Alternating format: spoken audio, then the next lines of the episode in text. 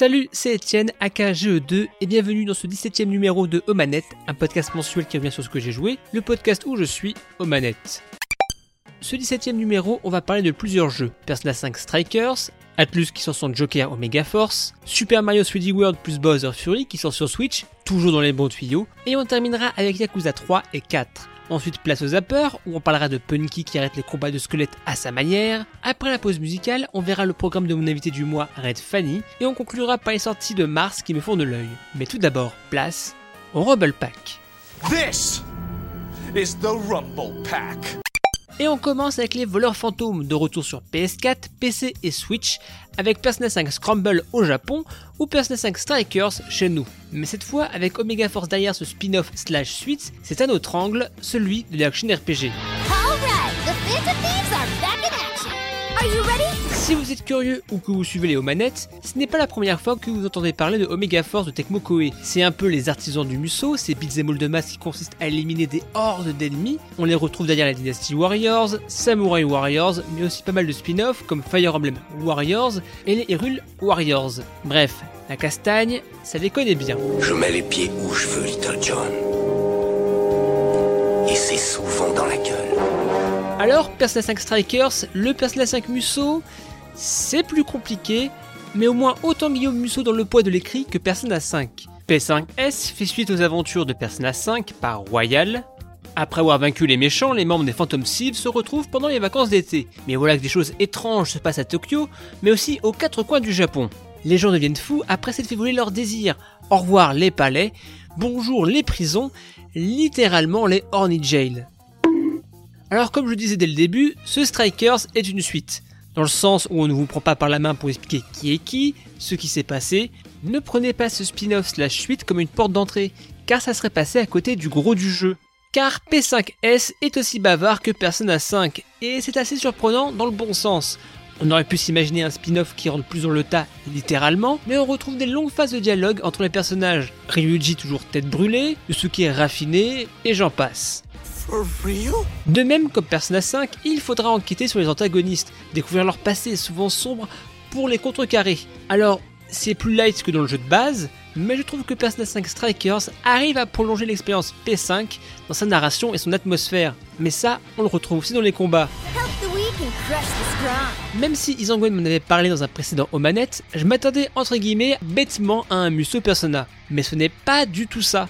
Et je dois avouer que ça m'a un peu déstabilisé. Tout comme P5, on peut initier un combat dans les donjons en faisant des embuscades pour avoir un super combo gratuit, et là la bataille se lance. On se retrouve avec un gros groupe d'ennemis ou une mini horde de démons, on combat 4 personnages et on arrive à la baston. Si on retrouve les classiques des beat'em all, coups faibles, coups forts, combo moulant les deux, mais aussi des esquives, on a vraiment le core gameplay des Persona 5 avec les flingues, les coups de main pour encourager les changements et surtout les éléments. Car c'est là que le jeu va se jouer principalement lors des affrontements. Faire des combos stylés, c'est bien, mais pas forcément utile. Ici, il faut penser élémentaire, quelle attaque pour contrecarrer les ennemis. Alors, la bonne chose, c'est que si vous vous rappelez des faiblesses de ces derniers dans Persona 5, là, c'est pareil. Et tout comme le RPG, vous pouvez récupérer des masques pour compléter votre collection de Persona et avoir plus d'options d'attaque. Si les monstres de base, ça va, mais le début est assez ardu surtout les mini-boss ou si vous n'avez pas assez de points de compétence, la mana du jeu, bah vous êtes bon à spammer les combos de base en esquivant les attaques. Pas le plus simple et fun. Au début j'ai mis en facile, le temps de débloquer une capacité qui me redonne des PC après chaque combat. Dans un premier temps, bah, on va faire l'unboxing du PC. Et pour ces capacités supplémentaires comme le boost d'attaque, de récupération, c'est via la jauge de Link qui simplifie la jauge de social de Persona 5. Faisant des quêtes, des combats, des requêtes, on augmente la jauge, gagnant des niveaux et des points pour augmenter ses compétences. Augmenter l'attaque, avoir des remises aux boutiques, améliorer les recettes et autres. Et comme j'annonçais, au tout début je ne peux que vous conseiller le boost qui rend des PV et PC à la fin de chaque combat. Juste fais-le. Et donc, non, ce n'est pas un Musso, loin de là. C'est vraiment Persona 5 en action RPG. Alors, c'est cool, ça pète bien visuellement, même des fois un peu trop, et on est un peu perdu. Il ne faut pas hésiter à faire une pause artificielle, comme par exemple en faisant une invocation, pour avoir une vision d'ensemble du combat. Persona 5 Strikers est un bon prolongement à Persona 5. Le feeling chill des vacances d'été est sympa. Alors oui, c'est aussi bavard que Persona 5, mais comme Royal, c'est entièrement traduit. On retrouve le système de Persona, les attaques élémentaires, et le dépaysement dans toutes les villes du Japon fait du bien. Vous aimez Persona 5 et vous voulez du rab, Persona 5 Strikers est ce qu'il vous faut. Omega Force a réussi son pari à prendre le cœur de la saga pour réaliser un désir plus action avec ce Persona 5 Strikers. Et on continue avec Super Mario 3D World qui revient sur nos Switch avec un supplément Bowser. 3D World, c'est comme beaucoup de jeux de la Wii U, un jeu trop sous-coté. Après le 3D Land qui a déçu avec sa première phase trop douce, les gens l'ont trop vite mis de côté. Alors que Mario 3D World est un super jeu. Mais bref, Mario et ses copains prennent un tuyau, une fée princesse débarque, Bowser kidnappe toutes ses princesses et c'est au groupe du plombier de sauver le royaume des Libellas. Encore. Ça fait beaucoup là, non? On incarne donc Mario, Luigi, Peach et Todd au début pour sauver tout le monde en se promenant dans plusieurs mondes et niveaux. Chacun a ses capacités. Peach peut flotter et Todd va plus vite. Bleu comme Sonic, c'est pas anodin. Au passage, tout le monde gagné un speed-up général, rendant le jeu plus rapide et nerveux dans les déplacements. Était-ce vraiment nécessaire? Je ne sais pas. Est-ce que ça le rend plus sympa? Ouais. You're too slow. Super Mario 3D World ne révolutionne pas le game. Quelques ajouts comme la transformation en chat qui donne le très trop connu show de Mario Chat. Bonjour à tous, je m'appelle Mario Chat et je suis l'un des présentateurs du show de Mario Chat. Mais là où 3D World brille vraiment, c'est dans son level design. Il y a une idée centrale par niveau, un gimmick qui le rend unique, ou presque. Pour un énième platformer Mario, on aurait pu s'attendre à plein de niveaux sympas, mais peu mémorables comme les New Super Mario Bros. Aussi nombreux que Dinocerapti dans une grotte.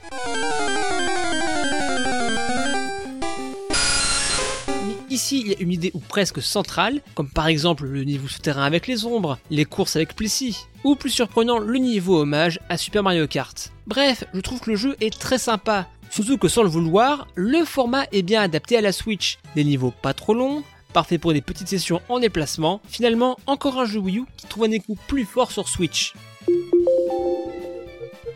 Aussi, une des choses que j'aime beaucoup dans le titre, c'est que c'est un jeu solo cool, mais aussi un très bon jeu multi. Il y a cette formule coop compète. Je m'explique, on peut jouer jusqu'à 4 joueurs en ligne et hors ligne. L'idée c'est de finir le niveau ensemble en s'aidant au mieux avec les différentes capacités des uns et des autres, voire essayer de récupérer tous les collectibles.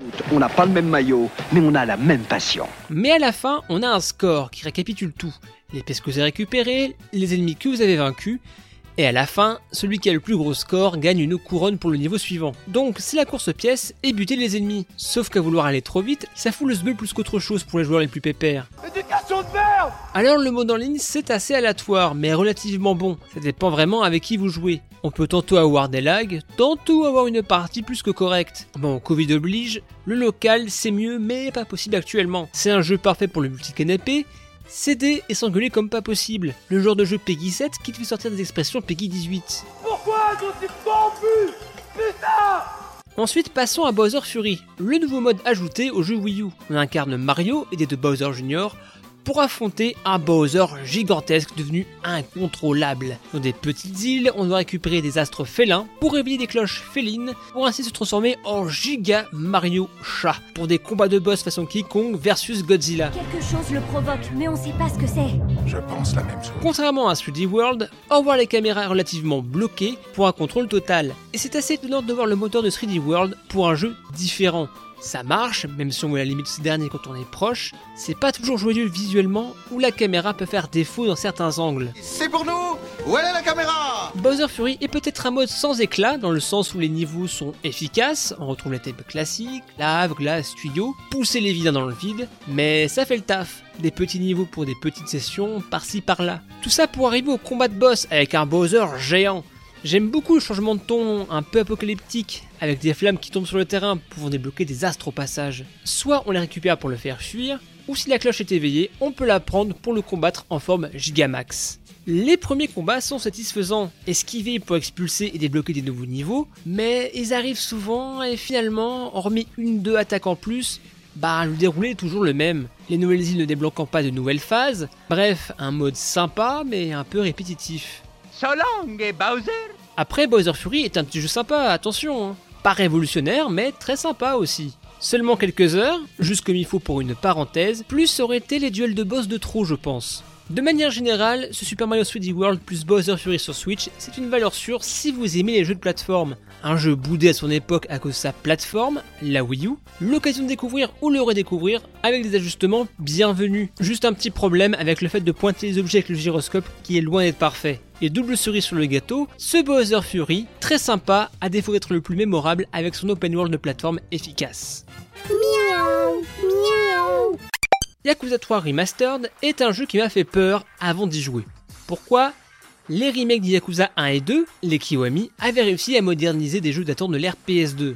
Beau, un confort de jeu dans les standards actuels, c'était un plaisir de suivre les aventures de Kazuma Kiryu. Pour les découvrir, n'hésitez pas à écouter les précédentes chroniques. Yakuza 3 Remastered est donc un remastered incroyable, une version laissée graphiquement du jeu PS3 sorti chez nous en 2010. 11 ans ont passé. Et anecdote inutile, Yakuza 3 sur PS3 est le premier jeu de la série que j'ai acheté il y a des années, à 5 euros pendant les soldes car pas cher. Mais je l'avais pas lancé car j'avais fait aucun des anciens. Ça dépasse tout ce que j'ai pu imaginer. On se retrouve avec un Kiryu à Okinawa qui décide de s'écarter du monde des Yakuza après les aventures du 2. Il s'occupe d'un orphelinat avec Haruka et d'autres orphelins. Mais tout ne se passe pas comme prévu, les gens s'intéressent à ce terrain possédé par le clan Tojo. Kiryu devra défendre l'orphelinat et comprendre ce qui se cache derrière tout ça. De base, j'aime beaucoup le setting de Kiryu, Uncle Kaz.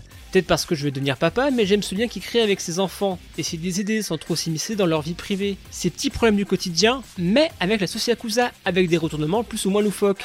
Des coups de théâtre Finalement, c'est ça que j'ai le plus aimé, je pense. Je trouve que l'histoire du complot est tout grossière sans trop spoiler. La révélation se passe à la fin du deuxième tiers avec un très gros chapitre à l'ère des dialogues. Pas le plus fou pour le faire. De même, les nouveaux gangs du clan Tojo font le taf, mais à côté d'un. Bah, ils font pas le poids. Aussi, l'arrivée d'un personnage au visage familier est une bonne idée sur le papier, mais pas assez exploitée. Mais à côté de ça, j'aime beaucoup la famille Ryudo et ses membres. Les Yakuza un peu de ligue sur le papier dans leur force de frappe, mais très attachant que ce soit leur chef, Shigeru Nakahara, et surtout Rikiya Shimabukuro. Rikiya, c'est le bon gars qui veut bien faire. Foutre des patates, TD. Yakuza 3 est sorti en 2009 au Japon, et je me demande si Yakuza 4 sorti en 2008 n'a pas influencé le jeu. Tellement je trouve que Rikiya a un côté Roman Bellic, limite le même type de langage. Tu remplaces par et tu l'as presque. Non, pas, pas du tout. Pas du tout. Franchement, si. Yakuza 3 m'a un peu déçu dans l'absolu pour la partie histoire, même s'il a des très grands moments, des fois un peu olé olé, et une fin qui te rappelle que Yakuza il peut te surprendre jusqu'à la dernière minute, littéralement. Mais là où le titre m'a surpris dans le bon sens, c'est le gameplay. Alors oui, les déplacements sont plutôt lourds, on ne peut pas courir, mais les combats ont toujours une bonne patate. Même 11 ans après sa sortie, on retrouve la formule. Alors oui, un peu moins souple, mais il y a toujours ce plaisir de prendre des vélos pour casser la gueule à des ennemis. Le problème principal des combats, c'est que les ennemis ont trop tendance à se protéger. Et si t'as pas d'armes, les boss armés sont assez compliqués. À côté de ça, toujours pas mal de jeux dans le jeu. Un système de course-poursuite qui m'a laissé de marbre, un jeu de hôtesse qui se focalise sur une seule hôtesse à la fois, qui était absent lors de sa sortie originelle en Occident, moult quêtes secondaires bien fun, surtout que là, on a du dépaysement. On a toujours Kamurocho, mais aussi Okinawa, plus tranquille dans les îles. Je dis, c'est loin, mais c'est beau. Hein. Yakuza 3 a vieilli, c'est indéniable, mais loin d'être inintéressant. Ok, le moteur a pris 10 mais l'OST est génial, peut-être ma préférée, au moins dans mon top 2, genre cette musique what the fuck pour les combats.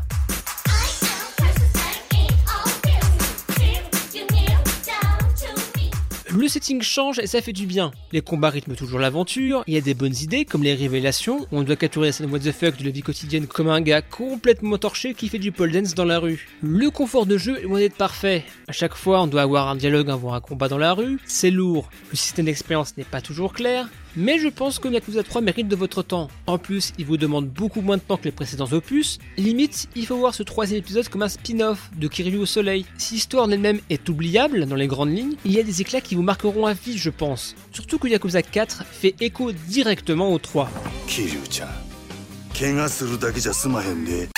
Et la transition est toute trouvée pour vous parler de Yakuza 4. Alors, ne vous inquiétez pas, toujours pas de spoil sur l'histoire.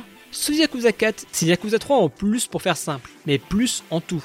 Déjà, Yakuza 4 met en avant 4 personnages dans 4 parties, 4 histoires liées à une grosse intrigue. On commence avec Shun Akiyama, un prêteur sur gage qui fricote avec les Yakuza, un dandy avec une chèche d'enfer qui se retrouve malgré lui dans une embrouille avec différents clans. Taiga Saejima, ancien frère d'âme de Majima Goro, en prison, qui se libère avant son exécution. Mais aussi Masayoshi Tanimura, détective un peu tête en l'air au premier abord, qui veut finir l'enquête de son père, et Kazuma Kiryu, toujours là, car il y a un truc louche à Kamurocho, et le meilleur moyen de donner un coup de main, c'est de donner un coup de patate soi-même. Je trouve que Yakuza 4 a fait un pari assez osé, faire que le héros de la saga ne soit qu'à la fin, nous laissant incarner des nouveaux personnages jamais introduits dans la série, mis à part Yakuza 0 qui le fait intelligemment au passage. Je trouve chaque personnage attachant à sa manière, même si je trouve que l'histoire de Tanimura est un peu moins forte. Yakuza 4 renoue avec les grandes histoires, comme Yakuza 0 où tu cherches le vrai élément central, ce qui unit tous les protagonistes. Essayez de deviner ce qui va se passer avec les informations de chaque personnage. Continuez Jackson, vous m'intéressez. 4 persos, c'est 4 styles. Akiyama que j'aime beaucoup avec ses combos de balayettes rapides rappelant Chun-Li, Seijima brutal et froid à l'image de son caractère, ou Tanimura agile avec ses esquives façon ultra instinct. De même, chaque héros a ses histoires secondaires et même des mini-jeux liés à eux, ou même sa vision de la ville. Akiyama s'occupe des bars à hôtesse, Saejima en tant que fugitif doit faire attention aux policiers en ville, tandis que Tanimura en tant que flic bah, peut recevoir des appels sur son beeper pour arrêter des délinquants. Ne bougez plus, les mains sur la tête, et pas un geste, plus vite que ça. Allez, allez, pas de résistance, n'essayez pas de faire le petit malin ça donne l'impression d'avoir quatre lectures de Kamurocho. Si on perd Okinawa, la ville gagne en verticalité avec les toits qui sont désormais accessibles ainsi que les souterrains, ce qui permet de se promener de façon plus variée, même si certaines séquences de fuite peuvent donner un peu mal à la tête. C'est le 3 en plus, mais vraiment sur tous les points. Les éléments sont mieux introduits de manière générale, Yakuza 3 avait le jeu de barre à hôtesse, mais dans un coin. Là, c'est dans l'histoire et j'ai vraiment compris quoi faire. De même, les courses-poursuites n'étaient pas les parties les plus palpitantes dans le 3. Avec des mécaniques en plus, comme jeter des objets et le fait que ça soit plus souple, eh ben ça rend le tout plus intéressant et fluide. Je crois ce qui me manque le plus en fait dans Yakuza 3 et 4, c'est les jeux Sega dans les Game Center. Il y a toujours la UFO Kacha, mais aussi un faux jeu d'arcade, Boxelios. Un shmup avec une esthétique très Etienne Core qui fait très Dreamcast HD, où on doit péter des vaisseaux chelous en seulement quelques secondes. Yakuza 4 est un excellent jeu, riche, narrativement intéressant, un gameplay plus fluide et varié que le 3. Je suis content d'avoir enchaîné le 3 et le 4 dans le même mois. Un jeu formidable, émouvant, fun, décomplexé, et il se paye le luxe de se relier à des événements des anciens épisodes. Alors oui, c'est le même moteur que le 3, c'est loin d'être parfait, mais les cinématiques régalent autant et le jeu se fait toujours un peu plaisir sur les effets de particules. Si le 3 avait un peu le ventre mou, le 4 renoue avec les intrigues à plot twist et au dénouement satisfaisant. J'ai une hâte, faire le 5, si au moins il est du même bois que le 4. Et on passe au zapper.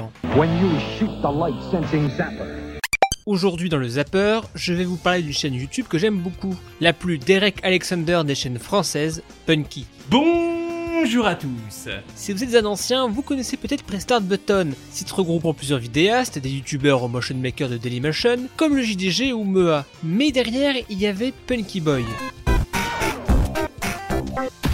Désormais juste Punky, il a je pense trouvé sa bonne formule. Certes, il y avait des tops sympathiques, des chroniques sur Sonic, mais depuis plusieurs vidéos, il a trouvé son ton, très YouTube américain comme Stop Skeleton from Fighting, tout en ajoutant son univers. Il a fait des vidéos sur des jeux assez chelous, mais des sujets bien plus profonds qu'il y paraît, comme Guitar Hero sur DS, Dead Rising sur Wii, ou sur les versions console des Sims et consoles, et donc les Herbs, où j'ai appris l'existence d'une version similaire du Black Eyed Peas. Je ne peux que vous conseiller ces vidéos sur la Bible des Tips ou Yeti Sport sur console pour commencer avec sa chaîne. Et on passe au 13 Vibrator. Aujourd'hui dans la pause musicale, j'ai décidé de remettre les pieds sur OC Remix, un des piliers de la musique de jeux vidéo remixé par des gens talentueux. Et je suis tombé par hasard sur ce remix chill de Pokémon Diamant et Perle, plus précisément de la route 209. Eevee Use Swift par Almighty Arceus, et on se retrouve juste après pour voir la sélection de mon invité du mois, Red Fanny.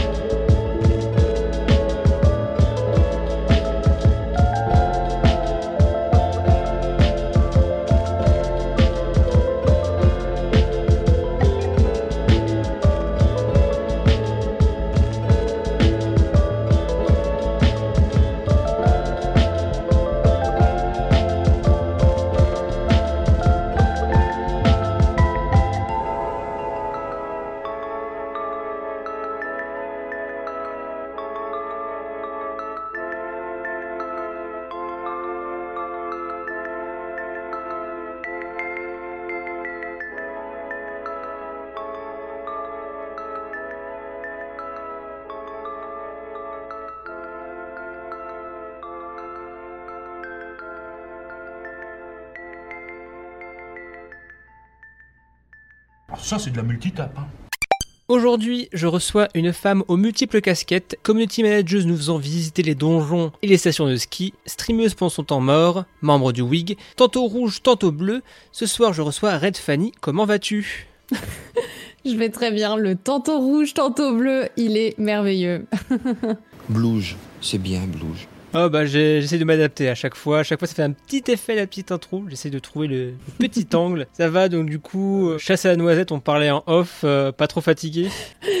Euh, ça va. J'ai commencé la journée par un massage. Je l'ai fini par du ménage. Qu'est-ce qu'il peut y avoir d'autre en âge? Bah non, et non. Du coup podcast ça fonctionne pas. Je suis désolée. Ouais, podage, mangeage. ouais. Enregistrage. Je connais pas ce mot-là. Non, je ne sais pas où on va comme ça. du coup, t'avais du disco élisage par contre. In the great city, at the end of the world, there's a dead body. J'avais du disco Elisage, tout à fait. Euh, c'est euh, le jeu auquel je joue en ce moment, même s'il n'est pas sorti tout récemment, puisqu'il est sorti le 15 octobre 2019. Il m'a fallu euh, un an et quelques mois pour m'y mettre enfin et que la quasi-totalité de mes amis et des gens qui jouent aux jeux vidéo autour de moi me le conseillent pour que enfin je m'y attelle et bah c'est trop bien, c'est incroyable.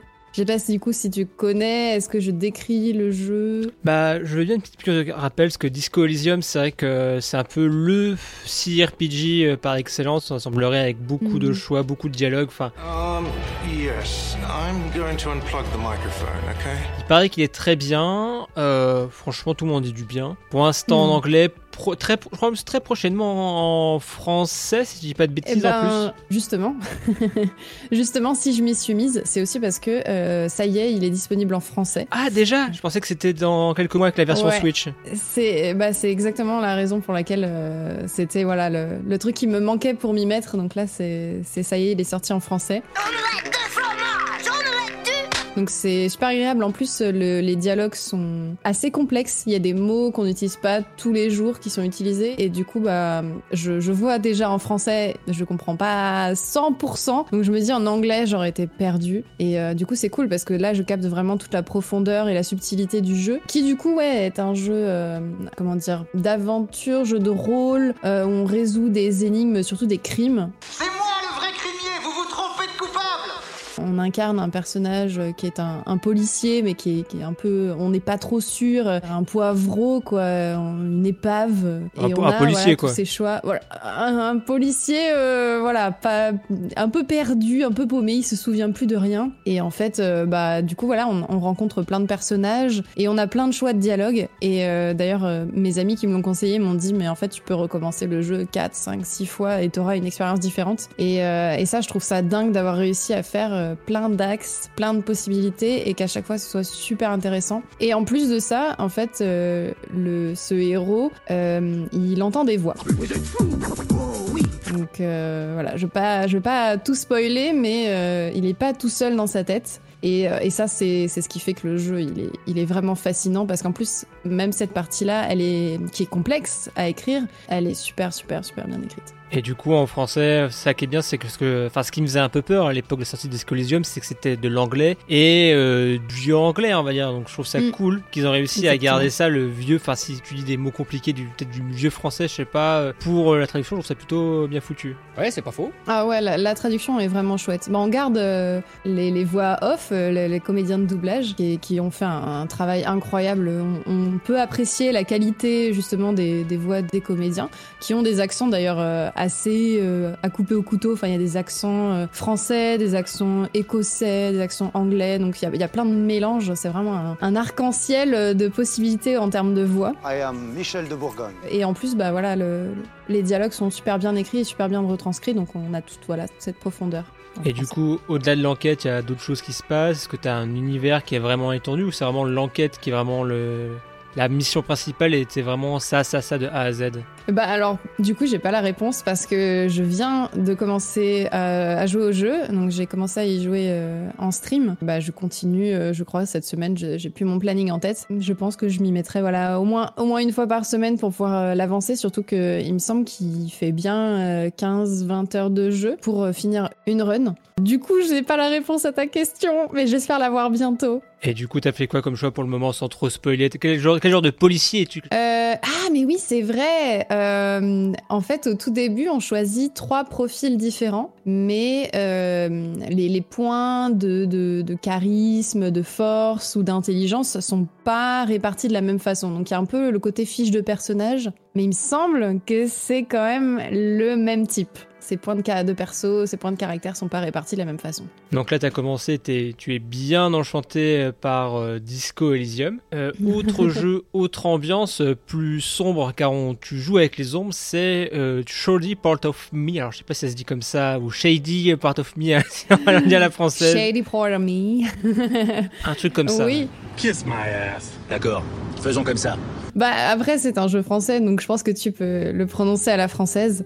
Euh, et oui euh, complètement. Alors Shady Part of Me euh, c'est mon coup de cœur euh, absolu. J'ai même fait une vidéo let's play sur ma chaîne YouTube que j'ai intitulée Shady Part of Me euh, jeu de l'année 2020. Donc je pense que tout est dit. C'est un jeu de puzzle et de plateforme où on incarne donc une petite fille et son ombre. Donc on va interchanger entre les deux euh, avec euh, tab. On passe de l'une à l'autre. Et euh, tout le gameplay, toute la mécanique de, jeu, de, plateforme et tout le level design est lié à, ces deux petits personnages qui vont fonctionner donc l'un en harmonie avec l'autre. Et donc il y a voilà des puzzles qui au début sont assez faciles et plus on avance dans le jeu, plus ça devient vraiment vraiment vraiment complexe. Il y en a certains où j'ai passé presque 30 minutes sur juste un petit puzzle. Comment Comment quoi? J'ai rien compris. Oui, bah, euh, c'est pas grave. Et vraiment, genre, c'est à s'arracher les cheveux, mais c'est jamais gratuit, c'est jamais de la difficulté euh, gratuite. Vraiment, la courbe de progression est super bien gérée. C'est hyper agréable du début à la fin. Euh, la narration est incroyable. Tout, tout, tout ce qui est, euh, voilà, les,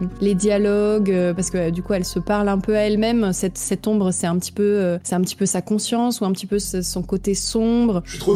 Et voilà, cette petite fille, elle, elle traverse un moment assez difficile, euh, pour pas dire euh, qu'elle est en, dépression. Donc voilà, c'est une espèce de, voyage initiatique où elle va se retrouver elle-même, elle va comprendre et trouver des, des réponses à ses questions. Et du coup, c'est à la fois magnifique en termes d'écriture, en termes de graphisme aussi. euh, Le, jeu est hyper hyper beau. Moi, j'adore ce genre de jeu qui a une charte graphique super marquée, qui est à la fois enfantine et en même temps bah, avec un design très fort, avec une direction artistique vraiment marquée qu'on voit nulle part ailleurs. Et en même temps, donc voilà, cette DA, cette narration trop stylée, mais en plus, en termes de game design, vraiment, euh, moi, ça m'a ça m'a coupé le souffle, quoi. Tout, tout était, enfin ouais, comme une partition euh, super bien écrite. euh, c'est voilà, incroyable. There once was a girl who was trapped in the dark. Du coup, j'aurais une question parce que j'ai regardé vite fait euh, le gameplay, ce que j'avais vite fait, c'est vraiment en plus de la plateforme où il faut quand même un peu de dextérité euh, pour les parties de plateforme? Parce que j'ai l'impression que c'est vraiment euh, puzzle. Enfin, tu pourrais le conseiller à tout le monde pour, pour ça? Oui, oui. Alors, c'est vraiment. euh, je dirais que c'est un jeu casual, mais il y a une petite dimension plus difficile avec les oiseaux. C'est que du coup, sur euh, la plupart des niveaux, il y a un oiseau à, gagner. Et du coup, en fait, tu une première version du puzzle où si juste tu veux finir le niveau, euh, bah, tu, fais, tu fais le puzzle et tu t'en vas. Et tu continues. Et si tu veux la version plus complexe, bah, tu fais le puzzle plus tu trouves le moyen de récupérer l'oiseau. C'est donc un collectible. Et, euh, et ça, ça, ça rend le jeu beaucoup plus difficile.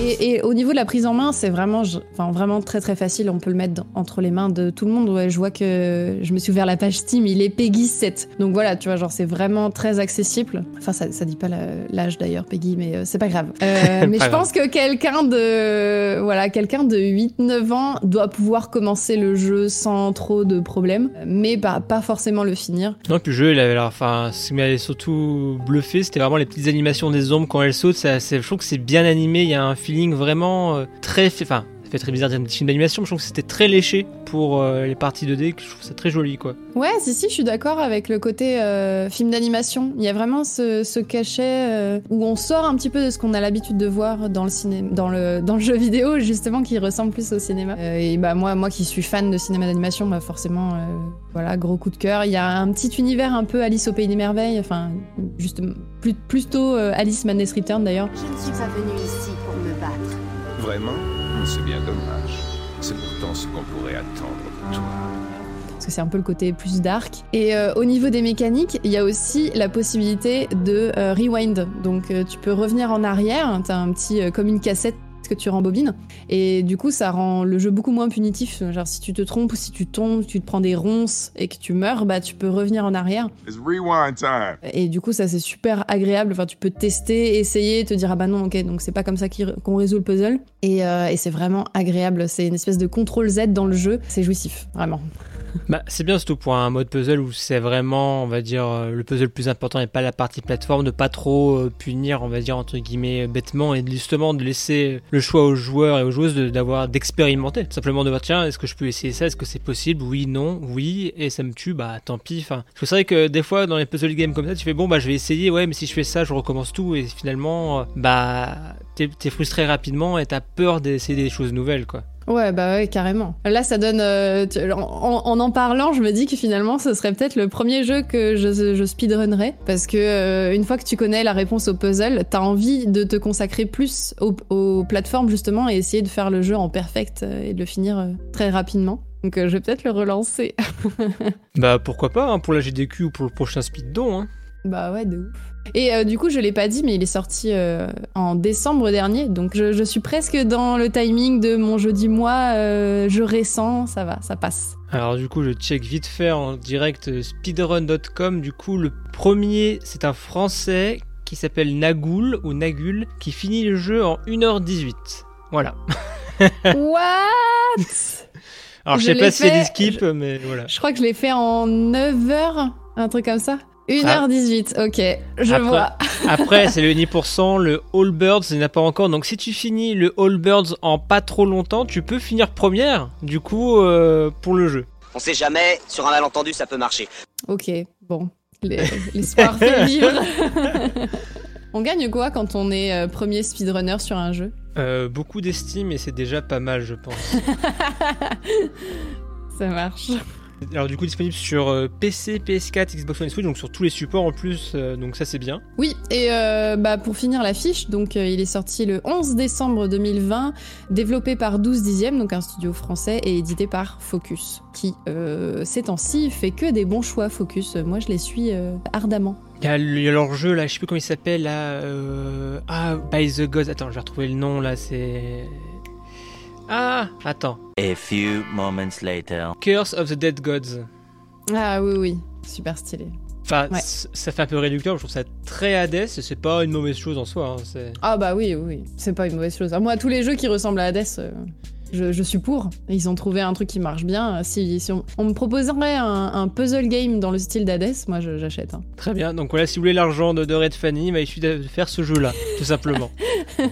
Shut up and take my money. Ah ben moi globalement euh, les jeux narratifs qui se finissent euh, en à peu près 10 heures avec euh, du puzzle ou de la plateforme euh, pas trop compliqué et qui me permettent voilà d'être transporté, de voyager, d'être touché, ému parce que alors oui bah du coup pour clore cette partie sur Shelly Part of Me, je, je, je peux te l'avouer, j'ai fondu en larmes à la fin du jeu en plein live devant euh, 100 personnes.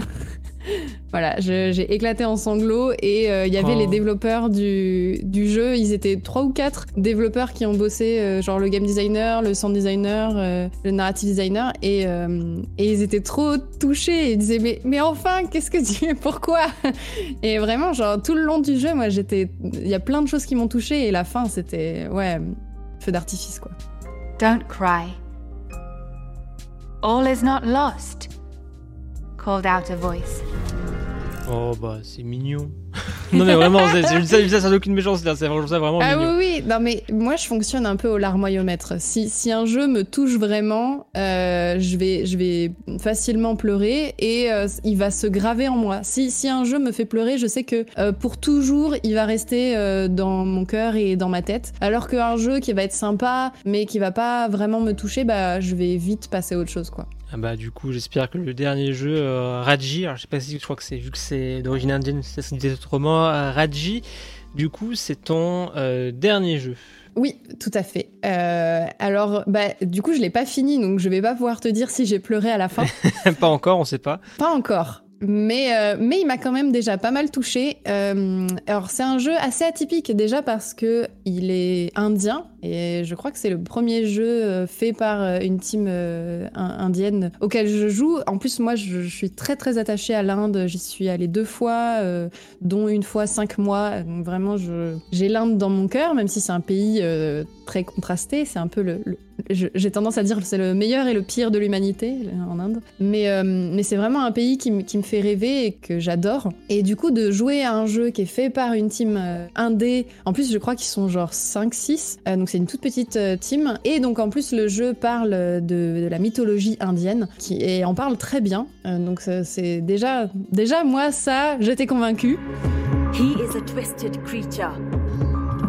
Mais en plus, ben, il est bien fait, il est beau, euh, les graphismes sont vraiment époustouflants, euh, c'est de la 3D, euh, c'est pas très bien optimisé. Hein, voilà, s'il fallait donner un défaut, c'est que mon PC, mon petit PC portable sur lequel je joue et je stream était en PLS, clairement.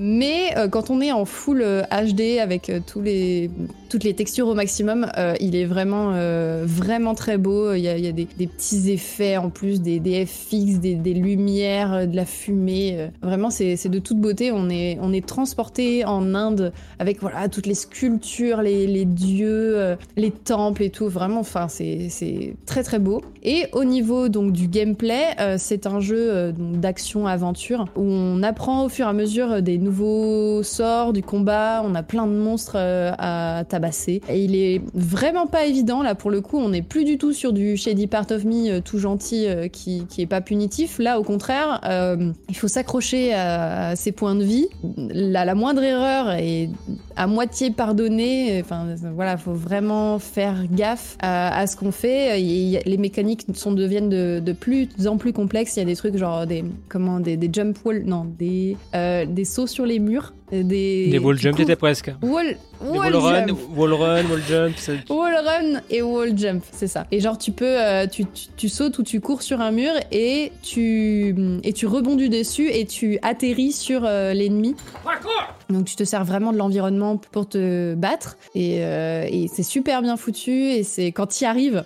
J'ai passé beaucoup d'heures à ne pas y arriver, mais quand tu y arrives, c'est hyper jouissif et euh, voilà les, animations et la, sensation de, puissance, elle est vraiment présente dès le début. Et euh, bah t'as ça tout en parallèle avec euh, bah, l'univers des dieux hindous, avec voilà toute cette mythologie. C'est- une espèce de comme une histoire, comme une légende qui t'est racontée en parallèle du jeu en fait. Et c'est vraiment, euh, c'est vraiment top, c'est vraiment, ça te happe euh, et ça te fait voyager. Moi, c'est vraiment euh, le genre de, de jeu et le genre de livre que j'aime euh, lire. C'est quand voilà, quand, quand tu démarres un truc et que t'es complètement envoyé ailleurs que ce que tu connais de ton quotidien. India.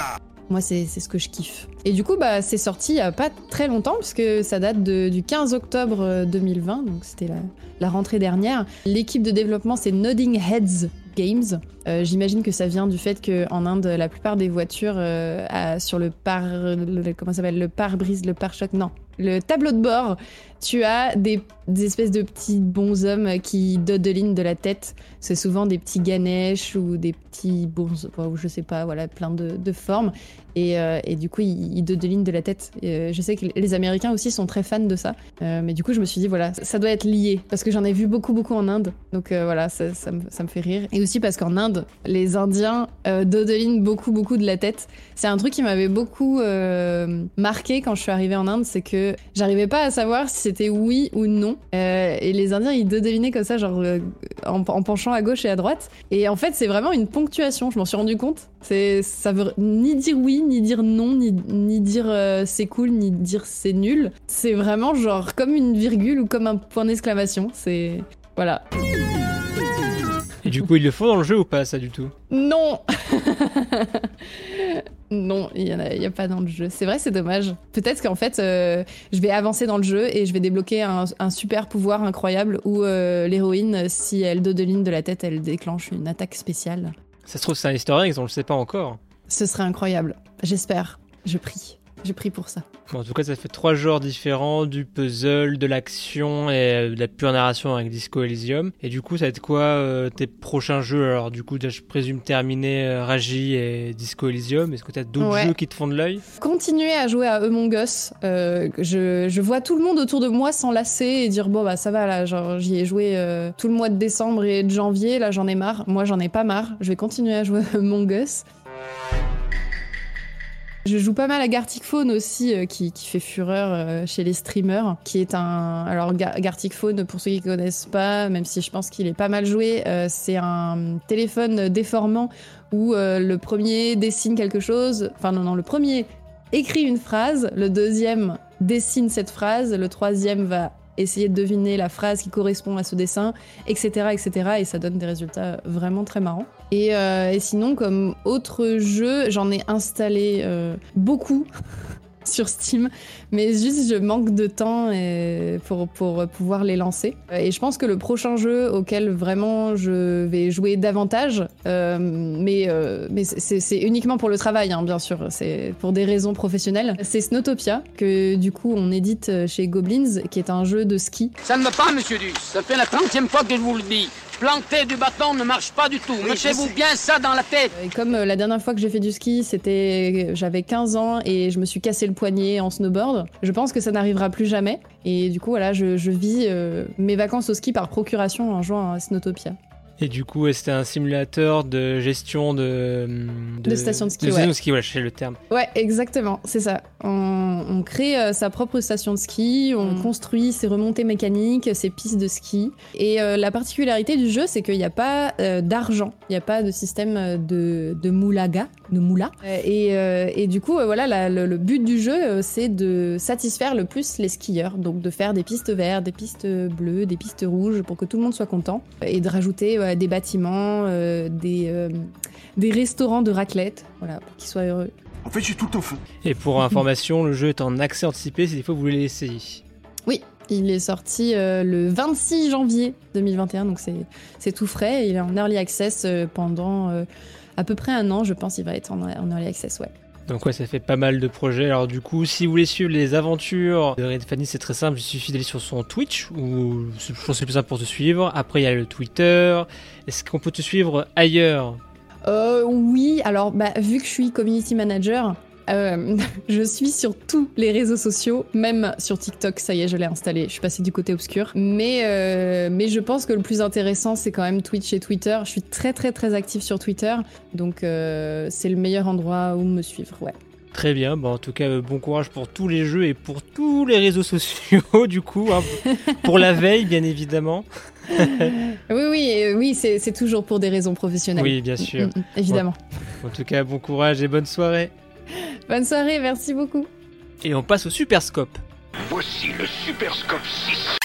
Pour Mars, eh ben, pas grand chose de nouveau pour être franc. Alors certes, il y a Monster Hunter Rise, mais j'ai peur de pas accrocher comme les autres Monster Hunter, et Balan Wonderland qui me hype autant qu'il m'inquiète qu'il fasse un Mighty Number Night. I'm in danger. Par contre, je pense profiter de Mars pour 1. Prendre des vacances, peut-être, peut-être pas de manette pour ce mois, et de 2. Reprendre des jeux sur ma backlog. Vu que FF7 Remake est sur le PS Plus, je compte me refaire le FF7 original sur le Game Pass pour l'avoir en tête avant de reprendre le remake. Sinon, peut-être reprendre Kingdom Hearts, j'étais à la partie Riku de Chain of Memories, ça serait bête de s'arrêter si près de commencer le 2. You can't have one without the other.